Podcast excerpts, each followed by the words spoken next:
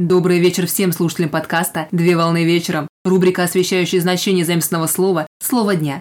Слово для сегодняшнего разбора – «альянс». Слово «альянс» с французского языка – «alliance» – «союз», от латинского языка – «alligantia» – «привязка». Альянс – это союз между двумя или несколькими государствами, лицами или организациями на основе договорных обязательств. Различают такие виды альянсов, как военные, групповые, личностные, международные, партийные, политические, семейные, экономические и другие виды объединений. Альянсы между государствами, как правило, направлены на взаимную поддержку сторон в случае агрессии других государств или на установке взаимных интересов. Например, при данной форме поддержки одна сторона может предоставлять другой стороне войско, а другая сторона может предоставлять денежные ресурсы для разрешения финансовой проблемной ситуации партнера. Как союз между двумя или более государствами, альянсы подразделяются на наступательный и оборонительный. Так альянс является коалицией, если несколько государств объединяются для борьбы против другого государства, которое представляет угрозу по перевесу сил, самостоятельности Соединенных государств. Межгосударственные альянсы могут быть открытыми или тайными, долгосрочными или краткосрочными, двухсторонними или многосторонними. Так, по числу соединяющихся в союз государств объединения могут именоваться двойными, тройными, четверными и далее в порядке нарастания.